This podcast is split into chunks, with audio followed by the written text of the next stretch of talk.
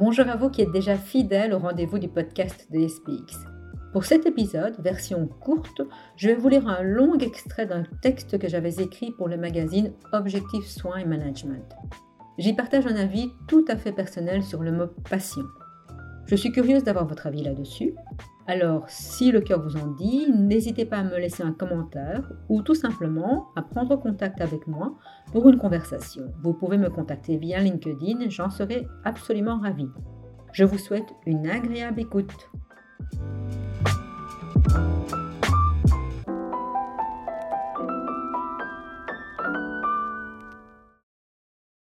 Un demi-siècle après l'aphorisme Il est interdit d'interdire, notre époque nous soumet à bien des questionnements concernant les mots que nous introduisons dans notre langage.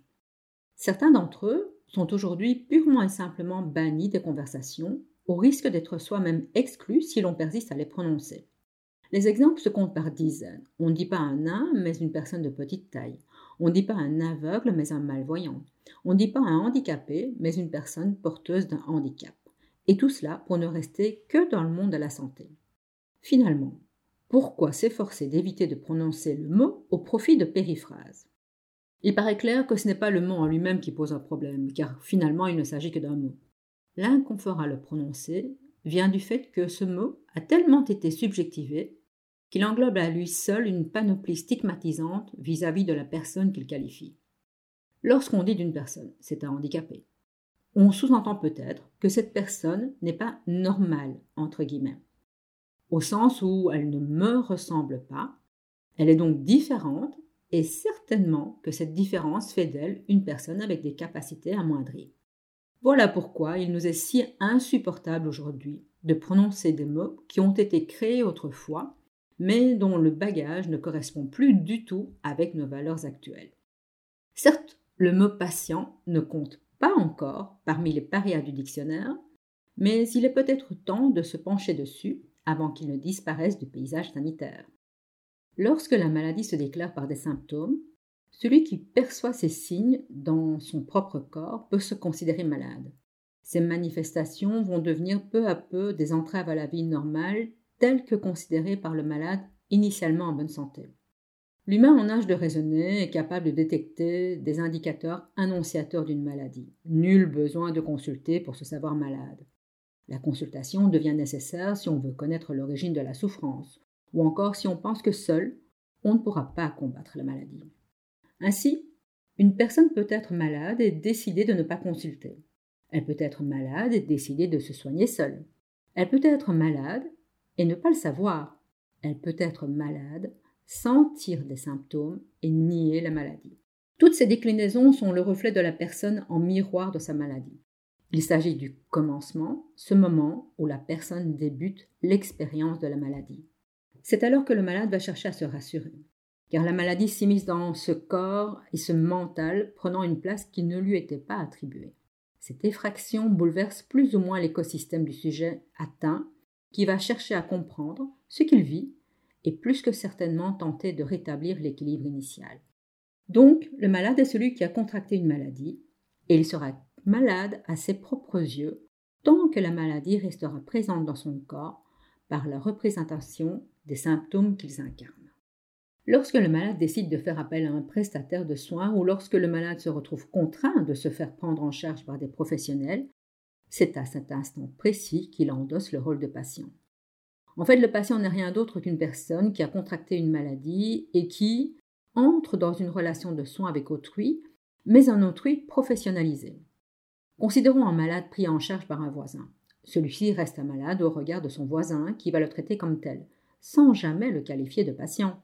Le malade, en devenant patient, souscrit à la volonté d'accepter l'aide d'un tiers formé pour cela. Un tiers formé à diagnostiquer, prescrire, soigner, intervenir, conseiller, et peut-être même guérir.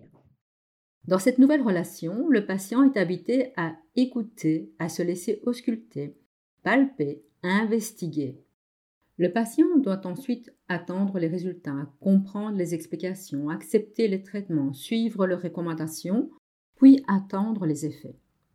Le parcours peut être bref. Le patient guérit redevient la personne qu'il était avant la maladie, gardant parfois certaines cicatrices. Le parcours peut s'avérer parfois plus long. Le patient se sent toujours malade, il subit une batterie de tests, il attend les résultats, il se soumet à un traitement différent et il espère un meilleur résultat. Enfin, il arrive que le patient ne soit malheureusement jamais guéri. Dans ce cas, il écope de la double peine, malade et patient à vie. La plupart de ces malades acceptent cette situation, mais certains plus téméraires ou inconscients osent mettre fin à la relation de soins en décidant que la maladie ne doit pas en plus les lier à l'état de patient. Ces personnes, autodidactiques, se tournent plus volontiers vers une recherche et application personnelle de méthodes de traitement. Enfin, il existe ce cas particulier du sujet déjà considéré comme patient alors qu'il ne se sent pas encore malade. La médecine dite préventive confronte à ce cas de figure, un simple contrôle détectant une maladie qui n'a pas encore perturbé le porteur de cette pathologie. Ici, c'est le professionnel qui fera l'annonce au patient et qui se verra directement transformé en patient potentiel, bien qu'à ce stade, il n'ait certainement pas encore déterminé un véritable besoin de soutien.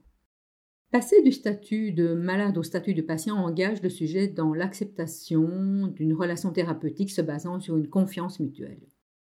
Le patient doit faire confiance a priori au thérapeute en lui reconnaissant son statut de professionnel à travers sa formation, ses compétences et sa réputation.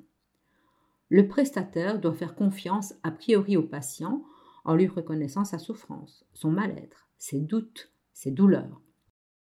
Tout se joue dans l'instant où les protagonistes s'accordent la confiance l'un envers l'autre. Le thérapeute a tout à apprendre en écoutant le sujet face à lui qui explique comment il est devenu malade et pourquoi il se confie à lui avec l'espoir d'être traité comme un patient. Ainsi le terme patient, outre sa définition de départ, un malade qui consulte, personne qui reçoit des soins, est consubstantiel au malade en demande de traitement.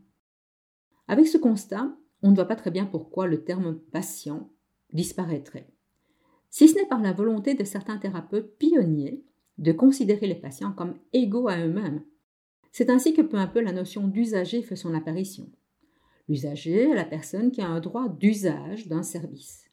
Cette considération tend à rendre un rôle actif au patient précédemment considéré plus ou moins passif.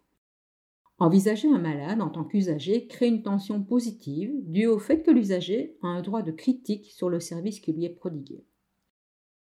L'usager, délesté du poids de méconnaissance du patient, se hasarde à donner un avis citoyen sur la prestation qui lui est servie. Être malade et en capacité d'agir sur son environnement procure cette liberté de conduire sa propre vie, quelles que soient les circonstances. En temps normal, l'usager, sans jamais être professionnel de santé, gère son quotidien de personnes non malades, en décidant de son hygiène de vie, nourriture saine ou pas, sport ou pas, tabac ou pas. Cette hygiène de vie a des conséquences directes sur la santé de l'usager. Dès lors, pourquoi l'usager perdrait-il tout discernement lorsque la maladie fait son apparition? Ce nouveau patient actif est aussi qualifié parfois d'actient. L'usager fait valoir son esprit critique comme levier d'amélioration des systèmes de soins. Mais cet esprit critique a une limite. Il doit rester totalement indépendant du monde qui dispense les soins. Dans ce contexte, qu'en est-il des patients partenaires, des patients experts, des patients représentant des usagers, des patients représentant des associations? Ces différents patients et certains autres sont devenus les nouveaux acteurs des organisations de santé. Ils viennent souvent en support des équipes de soins, distiller leur connaissance de la vie avec la maladie auprès d'autres patients chez qui on vient de diagnostiquer la même pathologie. Certains sont favorables à une professionnalisation de ce type de patients. Des écoles s'organisent autour de cette démarche. Comment imaginer qu'on puisse professionnaliser le patient? On estime même qu'il faut en faire des salariés à l'égal du personnel de soins. Mais dans ce cas, s'agit-il encore de patients ou plutôt d'usagers ou encore de vrais professionnels? La participation du patient ainsi que sa représentativité est un sujet important dans la réflexion que nous menons autour du terme patient, car un simple citoyen non malade pourrait être un représentant du patient. En conclusion, la participation du patient n'est pas un objectif en soi, mais plutôt un moyen d'atteindre un objectif d'amélioration du système de santé. Dès lors, n'est-il pas temps d'écouter la voix de tous les usagers?